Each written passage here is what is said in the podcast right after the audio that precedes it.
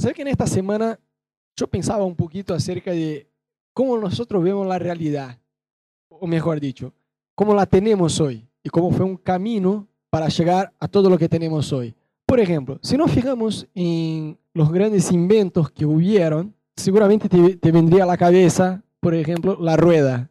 No sabemos al cierto quién fue el genio que, que la creó. Otro día yo escuché una frase muy graciosa que decía que la pereza es la madre de la evolución, porque si el hombre no tuviera pereza, jamás habría inventado la rueda. Yo dije, genial. Pero bueno, más allá del chiste, sí o no, fue un gran invento, ¿no? Tenemos otros inventos, por ejemplo, las embarcaciones. Si te pones a estudiar las historias de, no sé, de los vikings y de varias civilizaciones, es casi un trabalenguas este, nos damos cuenta cuán importante fue para que ellos pudieran progresar en las conquistas de las cosas que tenían y todo, ¿no? Muchos países eh, fueron descubiertos, por así decir, a través de las embarcaciones. Y hasta el día de hoy, obviamente no en una como esta, pero podemos viajar de vacaciones así, ¿no? Es hasta el día de hoy vemos una evolución de grandes inventos, ¿no? El teléfono. Bueno, uno va a mirar así, pero este es un teléfono, Rodo, por Dios, ¿no? Bueno, es el primer teléfono, ¿no? Cuando era así. Pero imagínate que en aquel tiempo no había. Entonces, cuando lanzaron, cuando inventaron, fue como, wow, el teléfono. Y después vemos ya algo mejor, ¿no? Un teléfono de verdad, un iPhone, un teléfono que es actual, por así decir. Y vemos la evolución de uno al otro y es más, vemos la Internet. Y es más, eh, hoy si, si, vos compras un teléfono y preguntas, ¿qué hace este teléfono? Lo último que te va a decir es hacer llamadas. Así, saca fotografía, hace corrección de color, tiene juegos, tiene de todo, WhatsApp, Internet en el teléfono. Pero es una realidad a la cual nosotros ya estamos recontra acostumbrados.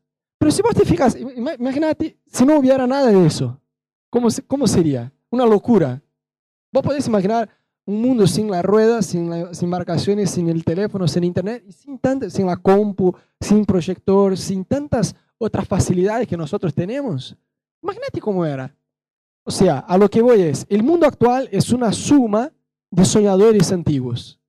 Decir, alguien tuvo el trabajo de decir, ¿sabes qué? Chicos, basta de caminar tanto. Yo voy a inventar algo que va a llamar rueda, ¿no? El otro dijo, no, ¿sabes qué? Basta de, andar en rueda, que va todo así, vamos a inventar una embarcación. Y otro digo, ¿sabes qué? Vamos a hacer un teléfono. Y otro digo, ¿sabes qué? Vamos a hacer la internet. Y nosotros hoy, eh, viste que los chicos de dos años ya agarran una tablet, ya hacen casi, juegan juegos ahí, es una locura, ¿no? Pero imagínate que es una realidad que antes no había. Alguien se tomó el trabajo de crear, de soñar, ¿sabes qué? Yo voy a crear el teléfono. Capaz que no sabía ni siquiera que se iba a llamar al teléfono. Voy a crear algo que yo pueda agarrar y llamar a mi suegra y decir que está todo bien para que no me visite. Capaz que fue, fue por ahí la, la inspiración que el chabón tuvo. No sé, no sé. O el chabón de la internet, ¿no? Por ahí hacemos un Skype, ya está. Pero la verdad que el mundo actual sí es una, es una suma de soñadores antiguos. Yo te voy a mostrar una fotografía que sacando a Jesús es la persona que vos más amás. Willis Carrier qué sé yo cómo se pronuncia. Vos amás a este chabón y no sabés. Este chabón fue el inventor del aire acondicionado. Así que sí, gracias Willy Carr, gracias, un genio, genio total. Pero imagínate que hubo una época que no había, que no había aire acondicionado. La gente se moría de calor. Imagínate Buenos Aires como era en aquel tiempo, el verano. Uno se moría, derretía por completo. Pero, ¿sabes? Hay, hay una frase, creo que es de Walt Disney, que el chabón dijo que si puedes soñarlo, lo puedes hacer. Si puedes soñar, puedes hacerlo. A mí me encanta un versículo de la Biblia que quisiera leer con ustedes de Zacarías 4:10, que dice, no menosprecien estos modestos comienzos, pues el Señor se alegrará cuando vea que el trabajo inicia y bueno, por ahí sigue. Mira qué interesante esta fotografía. Yo la miré en esta semana y justo iba a hablar acerca de eso, ¿no? Entonces yo pensé, bueno, por ahí puedo aprovechar. Eh, el lugar donde se empezaron varias empresas como mega empresas, ¿no? que nosotros conocemos como, wow, Apple, Google, Amazon, Harley, Disney y tantas otras, en el garaje, en el garage de la casa de alguien, ¿no? Entonces vos, vos imaginate, Disney, hoy nosotros vemos, wow, Disney, tenemos un especialista en la iglesia en Disney, te va a dar todos los tips, puedes ir a este parque, puedes hacer eso y lo otro. Y es una, es impresionante, ¿no? Digo, si vos mirás hoy la cantidad de parques y de atracciones que hay, pero fíjate cómo empezó. Y a mí eso me anima, porque yo aprendo con este versículo que Dios no quiere que nosotros menospreciemos, ¿está bien dicho? La Biblia nos enseña a no menospreciar los pequeños comienzos. ¿Sabes? Cuando Ana y yo empezamos acá, la iglesia fue muy gracioso porque bajamos del aeropuerto, bajamos del avión con cuatro valijas, y yo miraba a Ana, Ana me miraba y era como, ¿y? ¿Y cómo se arrancó la iglesia? Ah, ni idea, la verdad que ni idea. A ver qué Dios va a hacer. Y cuando empezamos con una sola pareja, nosotros estábamos recontra emocionados y motivados. ¿Por qué? Porque no mirábamos solo las parejas, una pareja que vino, ¿no? Mirábamos más allá el futuro que tendría.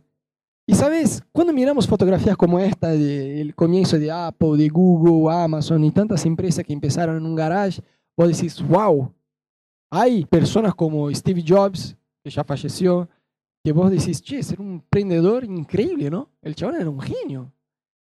Y yo me inspiro en estas historias, pero la verdad que mirando así, son solamente soñadores naturales, o sea, podemos mencionar no solo Steve Jobs, sino una bocha de gente más que son genios. Pero ¿sabes qué? Son personas que soñaron sueños naturales y son impresionantes de verdad.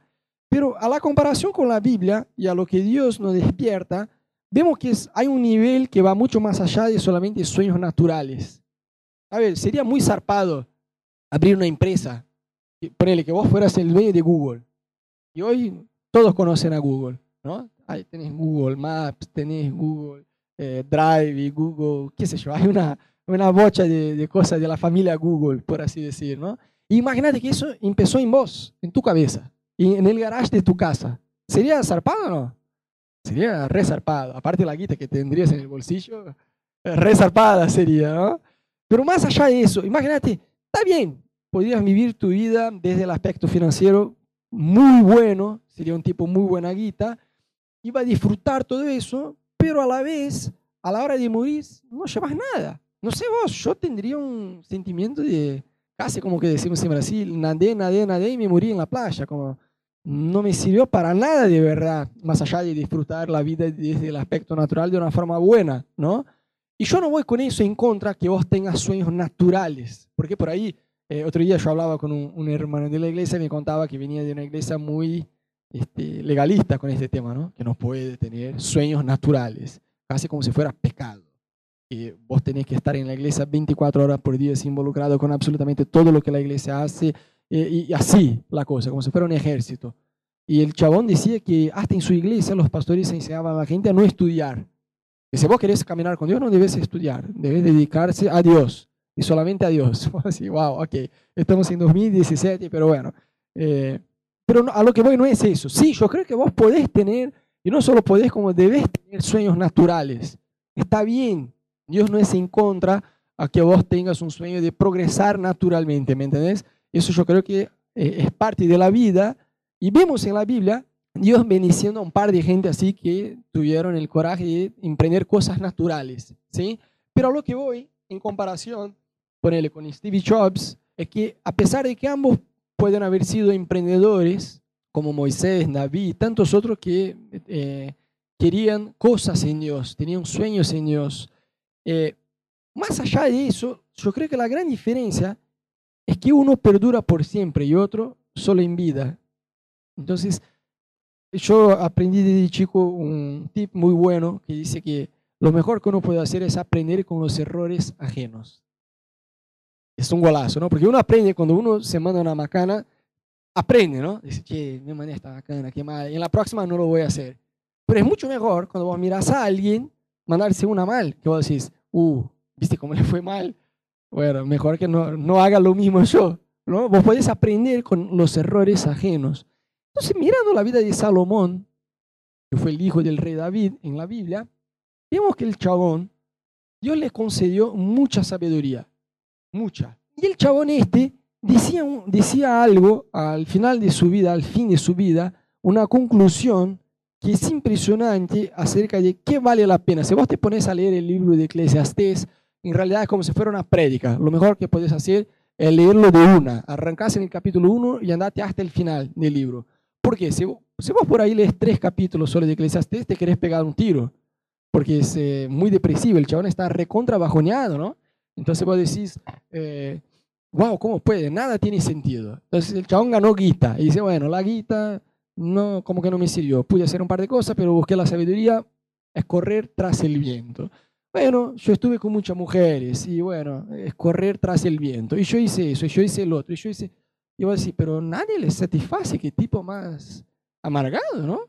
Y, vos te querés pegar un tiro si lees Eclesiastés por, eh, eh, por la mitad, ponele. Pero cuando vos lees de una y entendés que es como si fuera una prédica y al final hay una conclusión, te das cuenta de algo muy importante, ¿no? Fíjate lo que dice Eclesiastés 12, 13. El fin de este asunto, o sea, Salomón está haciendo una conclusión. Chicos, yo probé mujeres, yo tuve plata, yo eh, busqué la sabiduría en todo, ¿sí? Entonces está diciendo, la conclusión de esto es que ya se ha escuchado todo. Teme pues a Dios y cumple sus mandamientos, porque esto es todo para el hombre. O sea, en otras palabras, Salomón decía, chico, mira, puedes hacer varias cosas zarpadas, pero al fin y al cabo, al fin de todo, la gran conclusión es, teme a Dios y obedece a Dios, porque eso vale la pena. ¿Sabes? Yo no me imagino cómo debe, haber sido, por ejemplo, para Stevie Jobs morir sabiendo que estaba dejando como un imperio en la mano de otra persona. y que esta persona eh, iba a manejar las cosas a su forma, ¿no? De la forma de, él. Está bien, el chabón como que dejó su huella, ponele, en el mundo, ¿no? Porque cambió toda la tecnología. Pero a mí me copa mucho más un sueño que viene de Dios. Porque es algo que cuando estás a punto de morir, miras hacia atrás y decís, está bueno, Está bueno porque el fruto, el resultado, se va a reflejar en la eternidad, se va a reflejar en vida, se va a reflejar en personas. Yo me acuerdo de una pareja que Ana y yo acompañamos por mucho tiempo y ellos tenían muchos, pero muchos problemas en el matrimonio.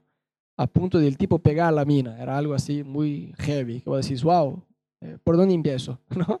Que te quedas perdido.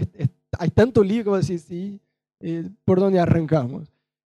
Y bueno, estuvimos trabajando con ellos por algún tiempo y de a poquito ambos empezaron a desarrollar su vida con Dios.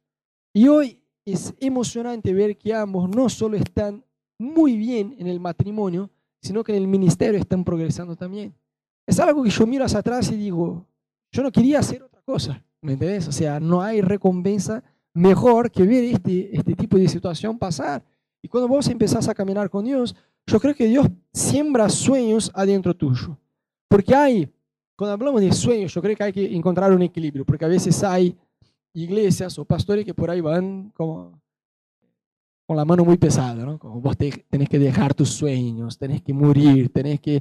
Y va y la persona sale como, wow, yo no puedo tener ningún sueño natural si no es pecado. Si yo tengo ganas de cambiar de auto, o tener un auto, o irme de vacaciones a un lugar zarpado, eh, yo soy carnal, por así decirlo, ¿no? Y a veces la gente eh, le pone, se le pone a, la gente un peso muy, que la Biblia no nos pone este peso. ¿eh? Pero por otro lado, yo creo que sí, también hay un lugar de equilibrio, de muchas veces vos tenés un sueño natural, digo, de vida, y que muchas veces vos tenés que abrir mano de este sueño para que Dios pueda regalarte algo mejor. Entonces yo ya les compartí eso un par de veces.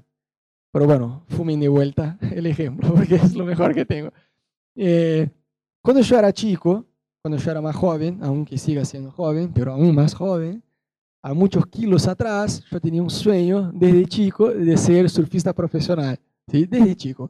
Yo vivía en la ciudad de Curitiba, que queda ahí una hora de la playa, y con seis años empecé a surfear. Y bueno, en aquel tiempo yo era re flaquito, era como Nico, así, flaquito, tranquilo.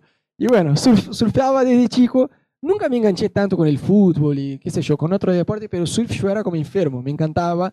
Mi mamá tenía casa, un departamento en la playa, desde chico íbamos, eh, en mi adolescencia iba. Después mi mamá eh, se la vendió la casa, pero tenía amigos que tenían casa en la playa. a veces iba, pasaba el día surfeando y volvía. O sea, me dormía en el auto si fuera. ¿viste? No había problema, no había drama. Tener casa en la playa no era un problema para surfear.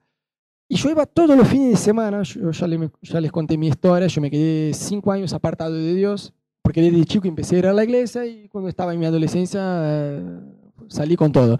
Y ahí me acuerdo que en esta época, en aquella época, que yo estaba apartado de Dios, todos los fines de semana yo me iba a playa, pero todos, todos.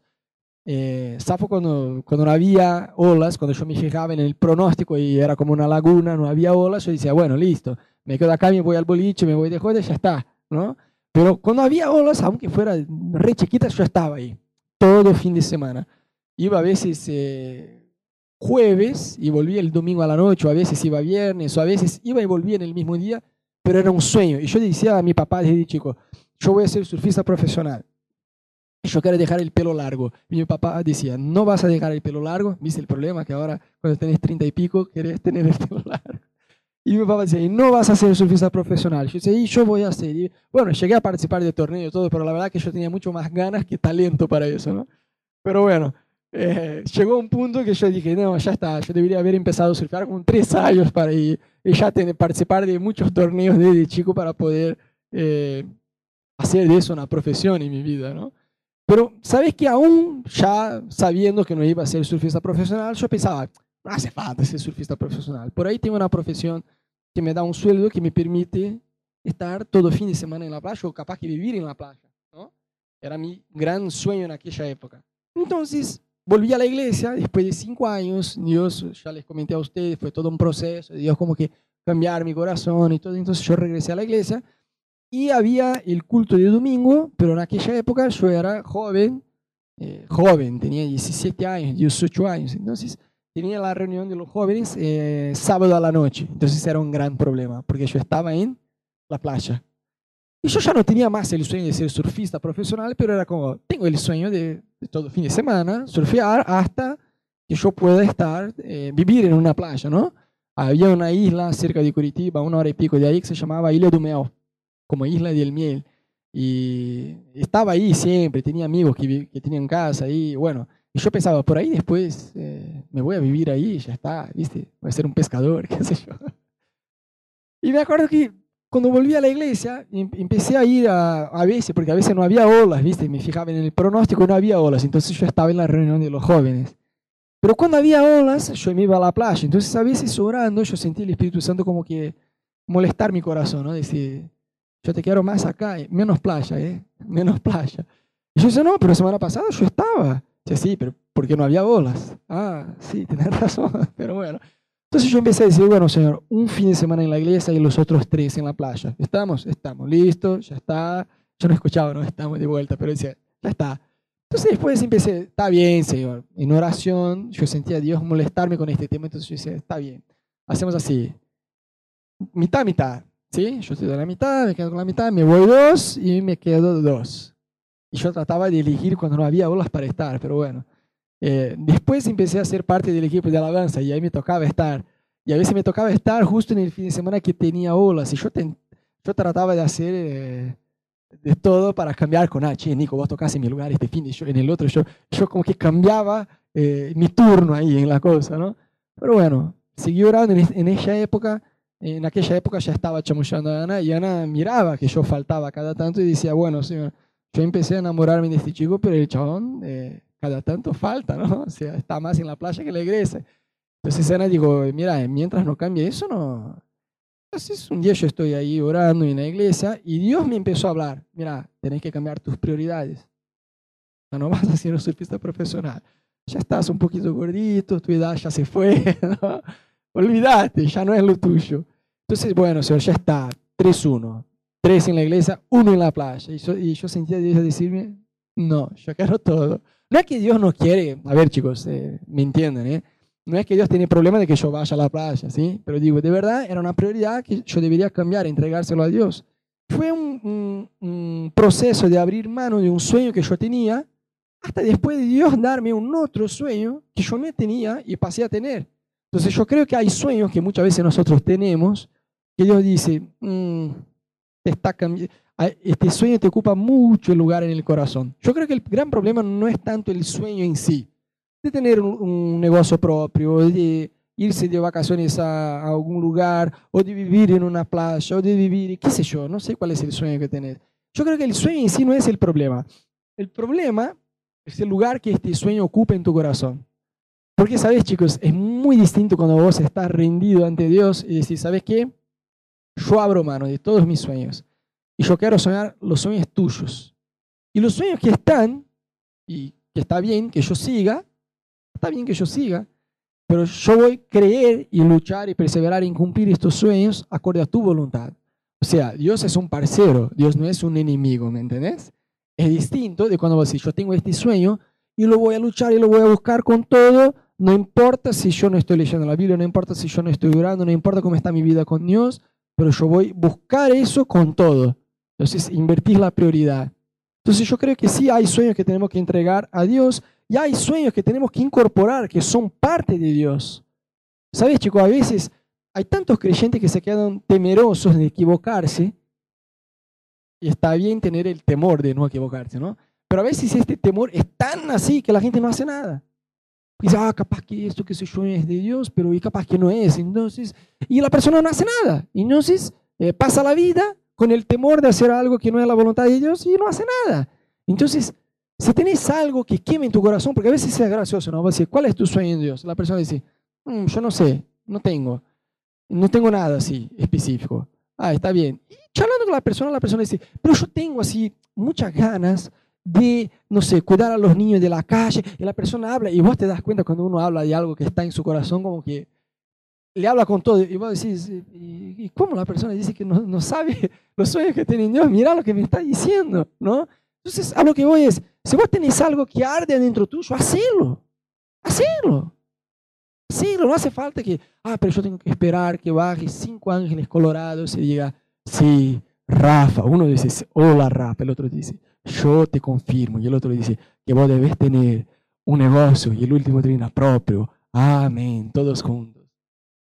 Es bueno cuando Dios te da la confirmación así, es bueno, pero yo creo que hay una forma más sabia de hacer las cosas que es fijarse en la Biblia, en lo que está en la Biblia un excelente termómetro, por así decir, un excelente medidor para ayudarnos a diferenciar si tenemos un sueño que viene de Dios o que no viene de Dios, es preguntar si el sueño va a beneficiar a otros o solo al soñador. Porque cuando es un sueño egoísta, yo voy a tener una mansión en una isla con un barco y va a ser resarpado y yo creo que este sueño viene de Dios, aleluya. Pues sí, está bien, pero ¿quién va a ser beneficiado? Y yo. ¿Y qué más? Y qué sé yo, mi familia. Es eso. No, yo no, yo creo que cuando Dios pone un sueño de Él adentro tuyo, sí, vos vas a ser beneficiado, pero otros también van a ser beneficiados. ¿Me entendés? Vos decís, yo tengo un sueño de sacar, no sé, chicas de la prostitución infantil. ¡Wow! Este es un sueño muy bueno. Yo lo comparte, ¿eh? de verdad. ¿Por qué? Es un sueño que va a beneficiar otras personas. Sale de tu área, digo así, eh, por así decir, de comodidad. Entonces, si vos tenés algo que arde adentro tuyo, si hay un problema, ponele en la sociedad, si hay algo que, vos, que a vos te encantaría ver un cambio, hacelo. No te quedes en esta prisión de, y, pero ¿y si no es la voluntad de Dios? Mejor hacer que no hacer nada. Yo siempre digo que si no es de Dios, no, no va a perdurar mucho, se va a fallar rápido, ¿no? Yo tengo un amigo que es pastor que a mí me encanta algunas cosas que dice y él me dice, ¿sabe, Rodo? Yo tengo otros amigos que son pastores y por ahí ellos tienen que ver un ángel bajar del cielo para hacer alguna cosa. Yo confieso que yo soy el otro extremo. Yo me voy a otro lado. Toda idea que tengo yo trato de hacerla. Las que funcionan, yo entiendo que vienen de Dios. Las que no funcionan, yo entiendo que no vienen de Dios y está bien. El chabón se está, se está yendo re bien con las cosas que hace. Tampoco yo creo que hay que ir a un extremo así, pero a lo que voy es, si tenés algo que arde adentro tuyo, hacelo. Pero que sabes, ah, pues yo no tengo nada que arde adentro mío. Pero mientras oras, mientras lees la Biblia, o capaz que hay noticias que salen en la tele y vos decís, che, eso está mal. Yo puedo hacer algo para cambiar esta realidad. Eso es, es un comienzo. Capaz que vos vas a orar por eso y Dios te va como que aumentar esta carga, ¿me entendés? Y es algo que vos podés hacer hacer de a poquito, ¿no? Ser un soñador, ¿sabes, ¿sabes chicos? Soñar es algo bueno. Y yo creo que es parte de todo cristiano. Otro día yo escuché una frase que era muy buena que decía, un cristiano que no es alegre es una vergüenza para el Evangelio. Y yo decía, wow, eso es fuerte, ¿no? Esta frase. Pero yo creo que lo mismo se aplica al soñador. El cristiano que no es un soñador es una vergüenza para el Evangelio. ¿Por qué? Porque Dios es un soñador. Dios tiene sueños. Dios tiene un proyecto. Dios tiene propósito. Dios anhela cosas. ¿Cuánto me entiende? Y Dios quiere que vos y yo tengamos sueños en Él. Martin Luther King. Bueno, el chabón este luchó por muchos años en contra toda esta lucha que había y este fuerte prejuicio que había entre negros y blancos. Y la eh, popular frase, yo tengo un sueño, I have a dream. el chabón, eh, que si lo buscas en internet, esta frase, I have a dream, lo vas a encontrar Martin Luther King. Porque el chabón lo dijo eso, yo tengo un sueño, y llegue el día donde blancos y negros puedan convivir y coexistir juntos en paz, sin un ser mejor o mayor que el otro, sino que todos iguales, porque Dios nos hizo así. Pero era un sueño que el chabón tenía en su corazón y dispuso su vida por eso. Y se quedó conocida esta frase por un discurso que el chabón hizo. Entonces es alguien que vos mirás y dices, wow, lo persiguieron a full, pero el chabón se mantuvo firme en el sueño que tenía. Pero hay, una, hay un otro que tiene un sueño porque miramos a hombres que fueron soñadores, pero Dios también es un soñador. Jesús también tiene un sueño. Jesús también tiene un sueño, a punto de morir por él. Porque a veces uno dice, yo tengo un sueño estoy, y me dispongo a vivir por este sueño. Está bien, pero un sueño mucho más profundo y especial, por así decir, es cuando vos decís, yo tengo un sueño y estoy dispuesto a morir por este sueño. La Biblia habla de los héroes de la fe, ¿no? En la Biblia vemos en Hebreos 11, capítulo 11, vemos, y, la descripción que te da personas que el mundo no merecía, personas que fueron cortadas en el medio, al medio, personas que fueron quemadas vivas, personas que fueron perseguidas, pero soñadores, personas que soñaban algo en Dios. Si vos tenés solamente un sueño natural, de que tu vida natural mejore, un auto mejor, una casa mejor, ropa mejor, eh, una casa quinta, Está bien eso, pero no te quedes solo con eso. A lo que voy es, debes tener un sueño en Dios, que Dios es parte. Y por lo general, cuando Dios te despierta para hacer un sueño de Él, vos te asustás, porque vos decís, eh, ¿y cómo se hace? ¿No? Va mucho más allá de ponerle, ah, haber empezado en un garage y hoy ser la empresa que todos conocemos. Cuando Dios siembra un sueño de Él adentro tuyo, vos te asustás, porque vos decís, pero es síndrome de, de, agrandarme, de qué sé yo, ¿no? te quedás así porque decís, es imposible. Esta semana yo hablaba conmigo, ¿no? Salimos a comer.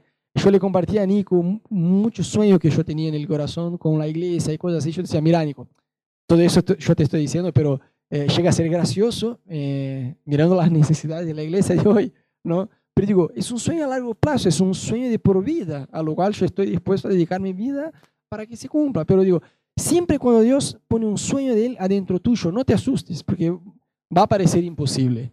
Porque Dios siembra sueños donde vas a depender de Él para que, para que se cumplan. Y solo por Dios que se pueden cumplir. Y lo copado de, de, de ser un soñador en Dios es que podemos probar la mano de Dios de una forma sobrenatural, sobrenatural ayudándonos con eso. Mira lo que dice Efesios 3:20. Aquel que es poderoso para hacer todas las cosas mucho más abundantemente de lo que lo pedimos o pensamos según el poder que actúa en nosotros. La Biblia dice que el poder de Dios va mucho más allá de lo que vos podés pedir, pensar o imaginar. Esta mina que yo les comenté, Hyde Baker, del Ministerio Iris, que empezó este ministerio en África, yo le digo para vender todo lo que tenía, irse a vivir en, África, de, ahí cerca de África del Sur, Mozambique. La mina vendió todo, se fue a vivir ahí. No tenía un mango. Se fue a vivir en una villa y empezó a cuidar de los chicos huérfanos. Y empezó a llegar. Y un chabón viene de la nada y dice, mira, hay un departamento, yo me voy de viaje por un tiempo, vos te quedás en mi departamento y podés llevar a los chicos ahí y cuidar de ellos. Y empezó a llegar avión con comida. Y ella decía, pero yo no contacté a nadie excepto Dios, ¿no? en oración. Llegó un avión, llegaba un barco, con barcos con comidas y comidas y comidas y comidas, y ella, de una forma sobrenatural, ella probó, estuvimos allá en 2008, repetidas veces se pasó en el ministerio de ella lo que vemos en la Biblia de la multiplicación de peces y pan, pero con ensalada, con otras cosas. ¿Por qué? Dios siembra un sueño, pero ella va a necesitar fe para creer y va a depender de Dios para que eso pase. O sea, yo no puedo solamente tener un sueño, armarme una planilla en Excel, calculando los... ¿Y cuánto yo me puedo arriesgar por eso? Dios te va a decir, todo. Saltate del avión. Y vos decís, pero eh, tírate del avión. Pero Señor, no hay paracaídas. No, yo soy tu paracaídas. Tírate del avión. Sí, está bien, lo que vos quieras. ¿no? Pero no hay reserva, no, no, no hace falta una reserva. A veces va a abrir cuando está ahí, pero va a abrir, porque Dios es fiel. Entonces la gran diferencia entre tener solamente un sueño natural y un sueño en Dios, que vos contás con el poder de Dios para que este sueño se cumpla. Y sabes, chicos, yo tengo un amigo en Brasil, el chabón está apartado de Dios, y él me decía así, muchas veces yo traté de hablar con él y, decía, che, vos tenés que regresar a caminar con Dios. Y decía, no, ¿sabes qué? Yo tengo una estrategia, mira qué cara dura. Me dice así, yo voy a disfrutar la vida sin Dios, en el pecado, y al final de la vida, cuando estés por morir, como si uno tuviera el poder de saber, ¿no? Uno le atropella en la calle, listo, ya fue, chaval. ¿No? Pero dice, al fin de la vida, yo me voy a arrepentir y por ahí me voy a entregar a Jesús y voy al cielo y me quedo toda la eternidad con Él. Más o menos así. Voy a disfrutar el pecado en la tierra y después voy a disfrutar la eternidad con Jesús. Yo decía, pero está mal dos cosas. Y decía, ¿qué? Eh, yo decía, me miento. Yo le dije, tres cosas. La primera, que vos no sabés cuándo Jesús va a venir. Y la Biblia habla acerca de la segunda venida de Cristo, ¿no? Y yo siempre digo que suena raro solo para aquellos que ni siquiera entendieron la primera venida de Cristo. Porque si vos entendiste la primera, eh, es obvio, está en la Biblia, él murió, resucitó, se fue y va a volver. ¿sí? Si vos no entendés por qué Jesús vino, realmente suena como una historia de loco, de un fanático religioso. Ah, Jesús va a venir entre las nubes. Y sí, está en la Biblia, ¿no? Pero si vos no entendés, te, te queda como una historia medio rara, ¿no? Entonces yo decía, primero, vos no sabés cuándo Jesús va a venir. Así que, que capaz que en la mitad de tu vida, disfrutando del pecado, Jesús venga. Y la Biblia dice que Él va a venir como un ladrón, ¿no? Que Él sea un ladrón.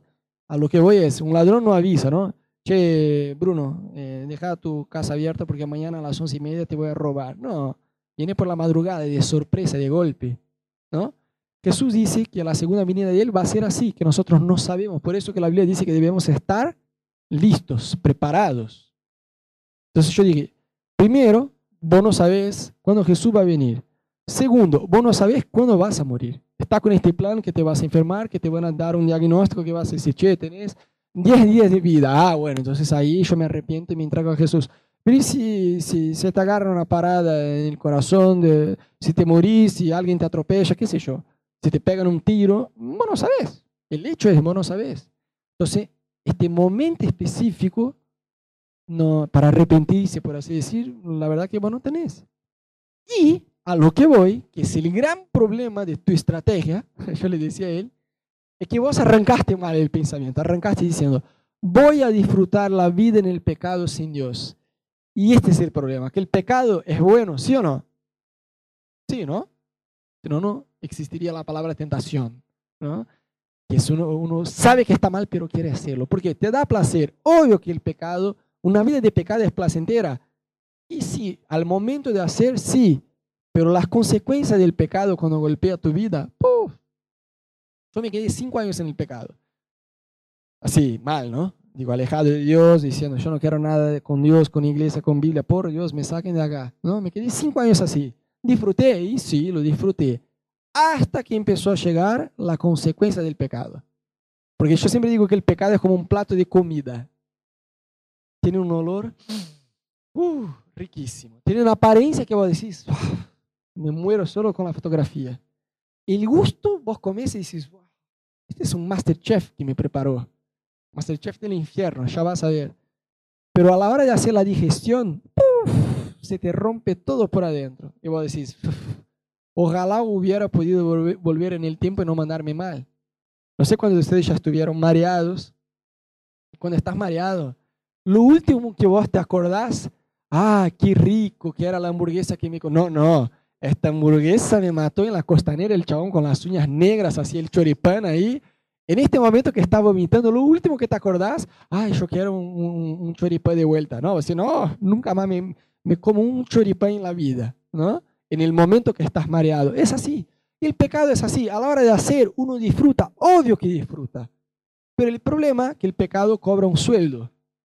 Entonces, cuando viene el sueldo, vos decís, ah, ahora yo estoy haciendo la digestión de aquella comida que olía bien, tenía una apariencia buena, tenía un gusto increíble. Sí, y la digestión es malísima. Entonces, lo que yo le dije a él es, el pensamiento torpe tuyo, porque yo tenía confianza con el chabón, decía así en la cara, el pensamiento torpe tuyo que está mal es, voy a disfrutar la vida sin Jesús. Eso es imposible. Podés disfrutar temporalmente o temporariamente, temporalmente, eh, el pecado, pero en, su momento va a llegar la consecuencia. Y ahí vos vas a decir, wow, mi plan se hundió. Se hundió. ¿Cómo que la gente llega en la iglesia? ¿Sin problemas? No. ¿Cómo llega? Destrozados. yo me divorcié, yo estoy en depresión, yo estoy bajoneado, yo estoy triste, estoy angustiado, estoy con problemas financieros.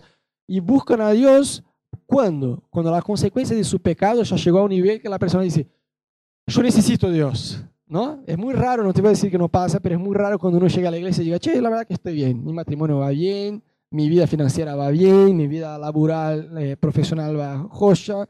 Eh, la verdad que no tengo ningún problema eh, más allá de, de, que tengo una suegra, ¿no? Entonces, el resto está todo bien. Pero yo quiero conocer a Dios. No es así. Por ahí uno recurre a Dios cuando las cosas empeoran. Está bien, Dios es un Dios amoroso y nos recibe tal como somos, tal como estamos, nos perdona, nos limpia, nos sana y lo mejor nos da una perspectiva en Él. Entonces lo que yo decía a mi amigo es, la gran tontería, yo te voy a decir, el gran arrepentimiento, si vos pudieras, suponete que vos pudieras, no es el caso, pero vamos a suponer que sí, que vos tuvieras condiciones de hacer tu plan, de saber, bueno, en 10 días, cuando estés con tus 90 años de edad, mirar hacia atrás y decir, yo viví en pecado, lo disfruté un montón y en 10 días más me voy. Y en este momento te arrepentís y te entregas a Jesús. Yo le dije a él, ¿sabes cuál sería tu gran arrepentimiento?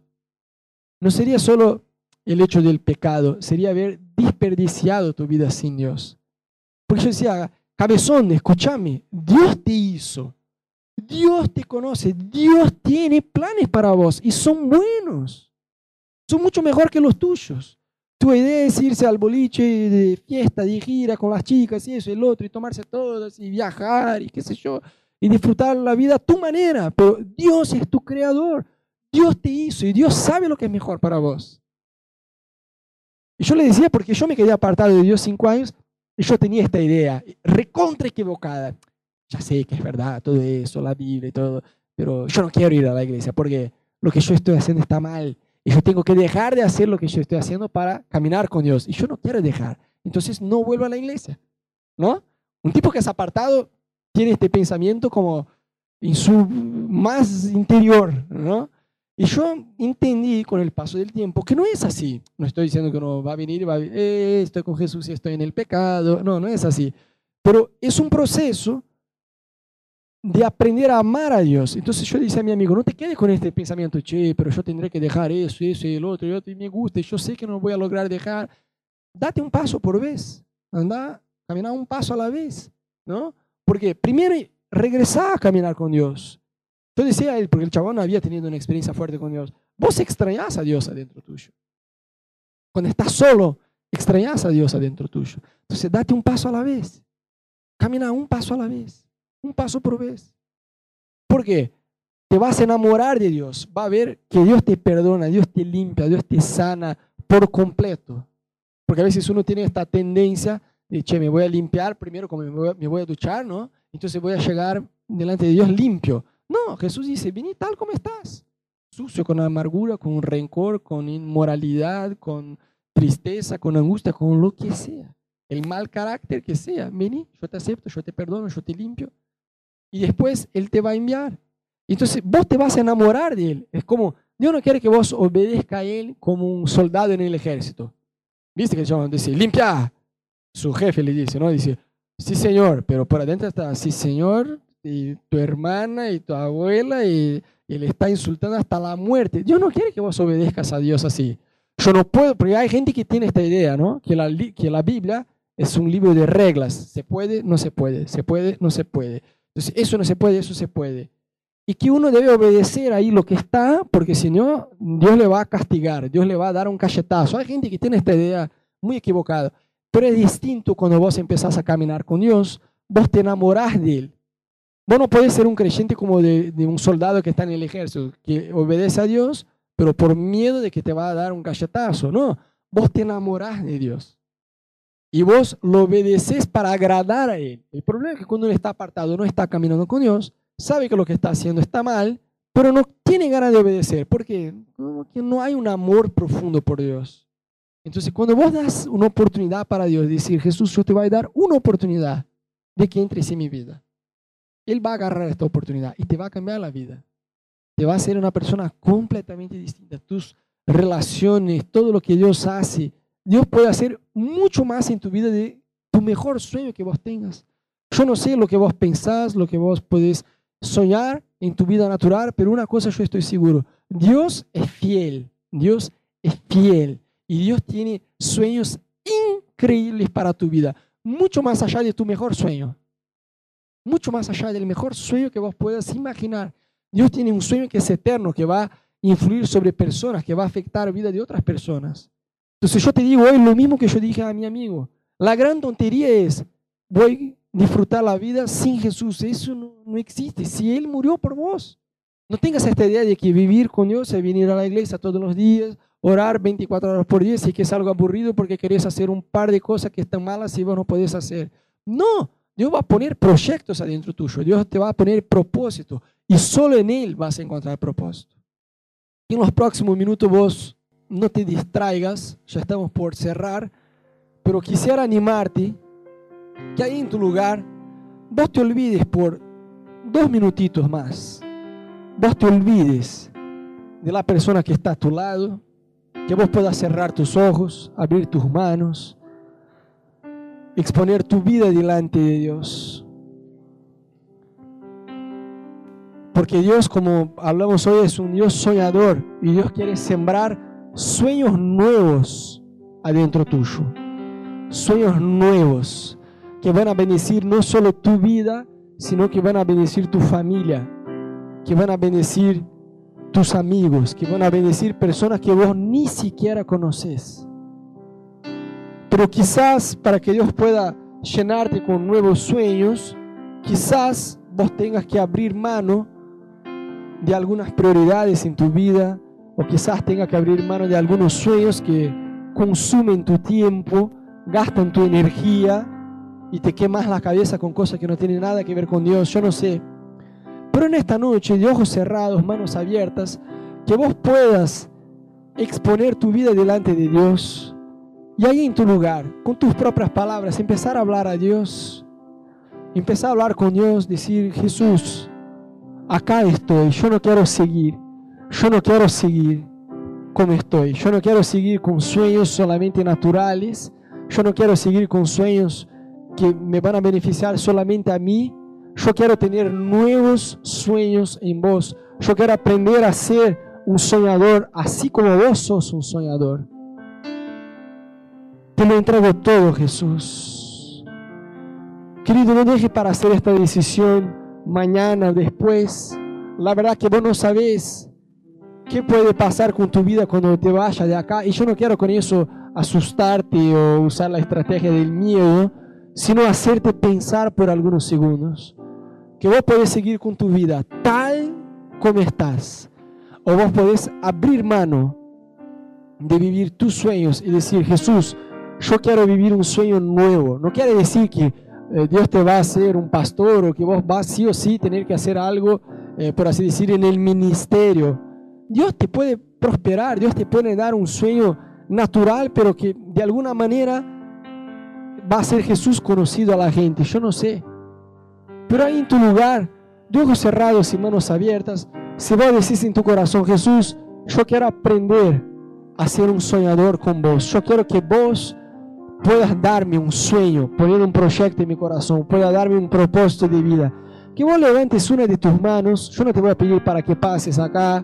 Es solo entre vos y Dios, que ahí en tu lugar vos puedas levantar, levantar una de tus manos bien alto, como señal, y decir, Jesús, acá estoy, acá estoy, yo quiero tener Dios nuevos sueños, Señor. Yo quiero que vos puedas usar mi vida, que vos puedas usar mi vida para cumplir tu propósito, Dios. Vos sos un Dios soñador, vos sos un Dios que tiene poder de usar mi vida con mis limitaciones para alcanzar gente nueva, para expandir tu reino y ser parte de todo lo que vos estás haciendo, Jesús, en la tierra. Yo te pido, Espíritu Santo, danos, Señor, hoy la capacidad, Dios, de corresponder a tu Espíritu, de corresponder a tu propósito, de corresponder a todo lo que vos querés hacer, Dios, en nuestra vida, en nuestra casa, en nuestro trabajo, Jesús. Que en estos días podamos escuchar tu voz, tu dulce voz, diciéndonos, Dios, cosas nuevas, Señor. Que podamos, Señor, despertarnos todas las mañanas, Dios, enfocados bajo una palabra tuya, de lo que esperás de nosotros, de lo que querés de nosotros, de cómo nos va a usar, de qué debemos invertir nuestro tiempo, nuestro dinero, nuestros recursos, nuestra energía. No queremos andar, Dios, como creyentes, como cucarachas mareadas que se van de un lado a otro, Dios, sin propósito. No, queremos caminar enfocados en vos, Jesús, enfocados en vos, enfocados en lo que vos podés hacer, no solo en esta tierra, Señor, sino en la eternidad, Jesús. El deseo de nuestro corazón es que cuando ya seamos mayores, cuando ya seamos idosos, con 80, con 90, yo no sé hasta cuándo Jesús, cada uno de nosotros va a vivir, pero lo que yo sí estoy seguro es que cada uno de nosotros, Dios, lo que más anhelamos es en la vejez mirar hacia atrás y decir, yo no desperdicié mi vida, yo invertí mi vida en algo que va a perdurar por siempre, por la eternidad. Ayúdanos, Jesús, a no poner toda nuestra energía, todo nuestro tiempo en pavadas, en sueños solamente naturales. Ayúdanos, Espíritu Santo, a enfocarnos en lo que vos no solo podés, pero que querés hacer en la eternidad, Jesús.